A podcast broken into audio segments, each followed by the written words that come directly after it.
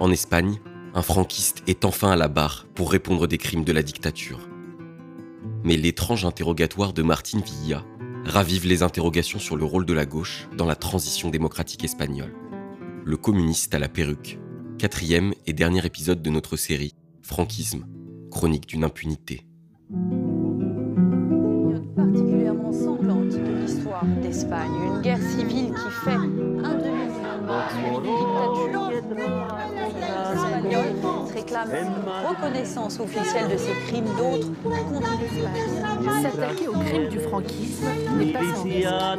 La plupart de ceux qui s'y sont L'Espagne a une obligation.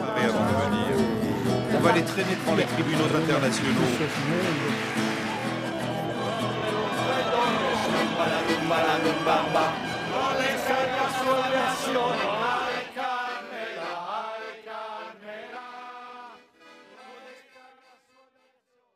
Franquisme, chronique d'une impunité. De Madrid à Buenos Aires, une enquête de Laura Guillain et Fabien Palem, avec la voix de Romain Madoud. À retrouver aussi à l'écrit sur le site du média. Une berline grise, une croix en pendentif au rétroviseur. Derrière le chauffeur, sur la banquette arrière, un octogénaire endimanché et en bonne forme, au visage couvert de moitié par un masque chirurgical blanc. Mais qu'importe le masque. Il n'est pas difficile de reconnaître Rodolfo Martin Villa, ancien cadre du régime franquiste, qui déboule sur la rue Fernando El Santo, dans le quartier des ambassades de Madrid.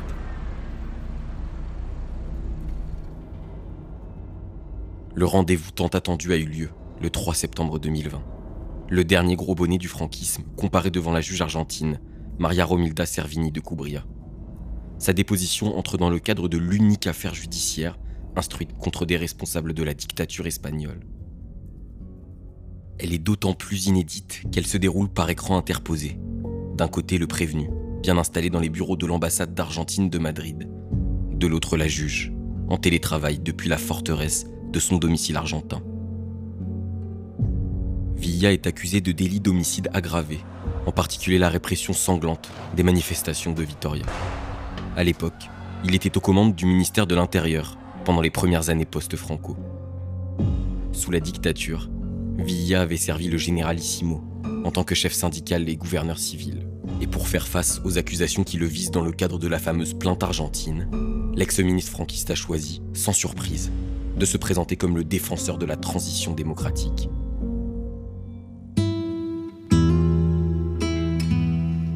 Sanglante transition.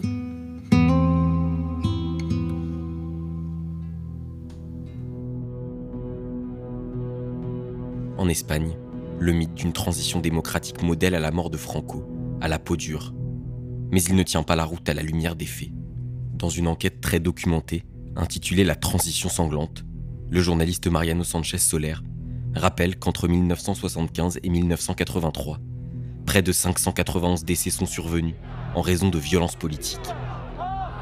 Dans ce triste décompte, on dénombre 188 victimes de violences institutionnelles et répressives de l'État, abattues en manifestation ou laissées pour mortes dans les commissariats et les prisons. Et à l'époque, le premier flic d'Espagne n'est autre que Martin Villa, ministre de l'Intérieur entre 76 et 79. Dans l'ambassade argentine de Madrid, 41 ans plus tard, l'ex-ministre revendique pourtant un rôle de pacificateur. Il récuse avec virulence les accusations de génocide et de crimes contre l'humanité qui pèsent sur lui. Première as sortie de sa manche, Adolfo Suarez, chef de l'exécutif espagnol de 76 à 81, disparu en 2014. Architecte politique de la sacro-sainte transition, étiqueté centre droit, Suarez est une figure de référence de la nouvelle droite de Ciudadanos. Voire même un exemple pour celui qui fut son candidat à la mairie de Barcelone en 2019, un certain Manuel Valls. Lors de sa déclaration fleuve, Villa n'hésite pas à lancer à la juge Servini. Si Adolfo Suarez vivait, il serait lui aussi accusé de génocide ou de crime contre l'humanité.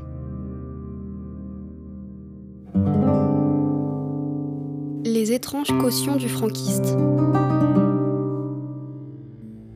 L'avant-veille de sa citation à comparaître, une étrange union sacrée avait volé au secours de Villa.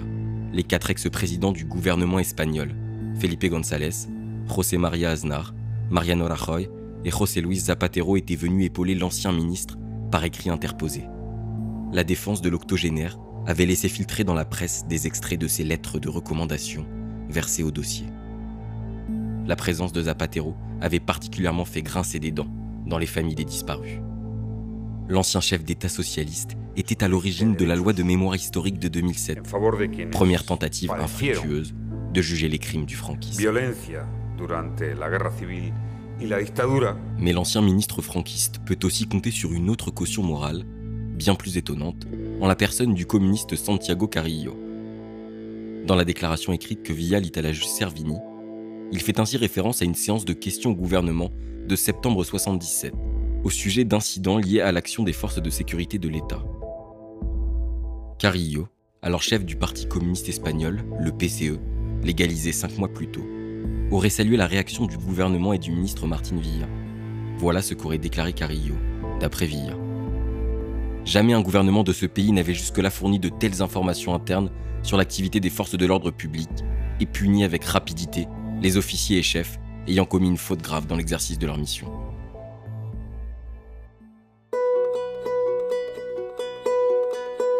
Le communiste déguisé.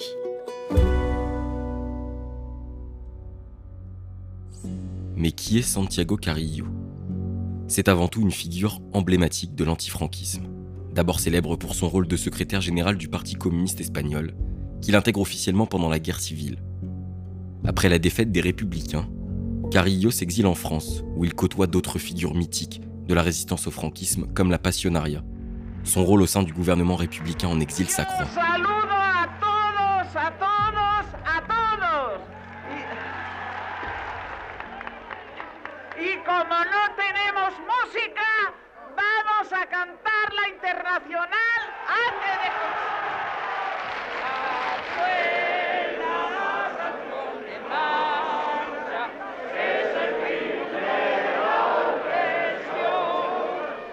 En réaction à son influence grandissante comme opposant au régime, la dictature l'accuse de l'organisation des massacres de Paracuellos, un épisode majeur de la terreur rouge, pour reprendre les mots des partisans du Codillo, pendant lequel plusieurs milliers de sympathisants franquistes sont assassinés par des républicains.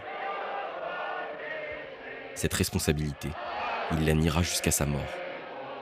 Après avoir géré d'une main de fer le PCE depuis l'étranger, tout en prônant la réconciliation nationale, Carrillo prend ses distances à la fin des années 60 avec la tutelle de l'URSS pour emprunter la voie de l'eurocommunisme. En 1977, il regagne l'Espagne et parade dans Madrid, grimé d'une perruque, d'une moustache et d'une barbe postiche. Ce fameux épisode de la perruque se solde par une arrestation et puis un deal entre Carrillo et les caciques du régime alignés derrière Suarez. C'est le pacte de la transition, l'ouverture du pays à des élections libres et la légalisation des partis d'opposition communistes et socialistes. Mais pour nombre d'Espagnols, Carrillo est surtout celui qui a littéralement refusé de se coucher lors de la tentative de coup d'État du 23 février 81. Ce jour-là, un officier putschiste fait irruption, arme au poing, dans l'Assemblée espagnole. Cet homme, pistolet au poing, est le colonel Terrero, 49 ans, chef de la garde civile, activiste de droite qui, pour la deuxième fois de sa carrière, tente un coup d'État. Dans l'Assemblée, c'est la surprise générale.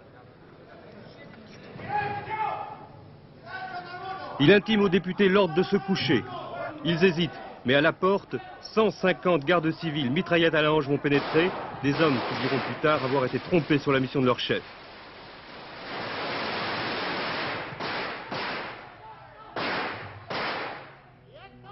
Carrillo sera l'un des rares à se tenir droit face à la menace et n'en a jamais fait un titre de gloire.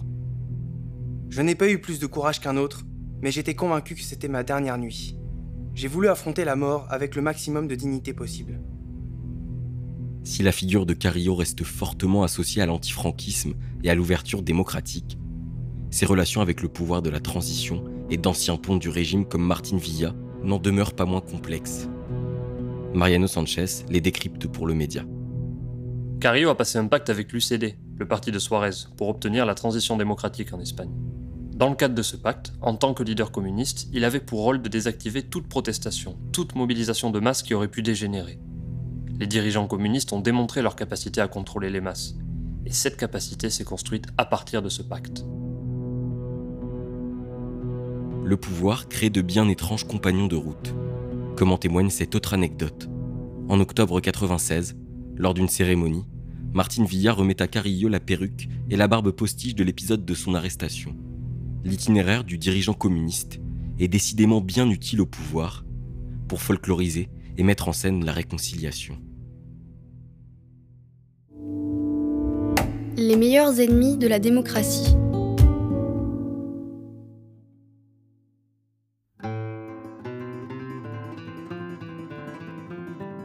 En réalité, si Carillo et Martine Villa ont toujours maintenu une opposition politique en public, ils ne s'entendaient pas si mal en privé. Fin 2010, tous deux sont invités à la télévision nationale pour débattre de l'exhumation de Franco, du mausolée à sa gloire. Chacun joue parfaitement sa partition. Le premier regrette que la mémoire de la guerre et du franquisme repose aux côtés du corps du dictateur. Le second soutient que ces questions n'ont rien à voir avec le débat sur le sort du monument. Une discussion cordiale, conclue sans équivoque par Carillo. Martin Villa et moi-même sommes amis. Infréquentable stalinien pour certains, allié du système pour d'autres. Figure digne de la démocratie qui a résisté aux putschistes du 23 février 81, ou personnage trop conciliant avec la dictature franquiste. Santiago Carillo ne fait pas l'unanimité, en particulier à gauche, où la jeune alliance entre les communistes et Podemos a récemment apporté le regard critique qui manquait à l'Espagne. Les propos du jeune dirigeant communiste Alberto Garçon tentent de rompre avec le mal espagnol. Comprenez l'ambivalence de la gauche vis-à-vis du franquisme. Lors de la signature de la Constitution de 1978, il s'agissait de choisir entre démocratie et dictature. La démocratie, ce n'est pas le ministre franquiste Fraga, le centriste Suarez ou le communiste Carrillo qui l'ont amené. Ce sont les gens qui ont lutté dans la rue contre la dictature. Ces propos de Garçon, qui datent de la constitution du gouvernement socialiste de Pedro Sanchez, ne laissent aucun doute sur la distance qui sépare les jeunes communistes du camarade Carrillo. C'était une personne d'ordre. L'oligarchie de notre pays aimerait pouvoir compter sur une gauche domestiquée qui répète la tactique de la première transition.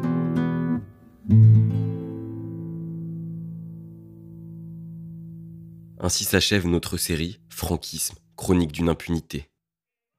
Mais pas le combat de celles et ceux qui, depuis des années, exigent vérité et justice pour leurs proches et pour la République assassinée. L'Espagne vivra-t-elle un jour sa deuxième transition? Les socialistes auront-ils le courage de regarder en face l'histoire récente et douloureuse des crimes impunis de la dictature? Les morts, les disparus, les torturés, les familles brisées, les espoirs déçus, l'utopie étouffée les rêves avortés, sont-ils condamnés aux oubliettes du souvenir? En Espagne, en Argentine, dans le monde entier, ils sont des milliers à ne pas s'y résigner. La lucha sigue. Franquisme, chronique d'une impunité. Un podcast Le Média TV à retrouver à l'écrit sur le site du Média. De Madrid à Buenos Aires, une enquête de Laura Guillain et Fabien Palem, avec les voix de Romain Madoud et Bérénice Sevestre. Réalisation Jordan Escoda et Théo Cazenove. Générique de Maxime Marchazarinck, illustration d'Adrien Colra et Léo Tilsador.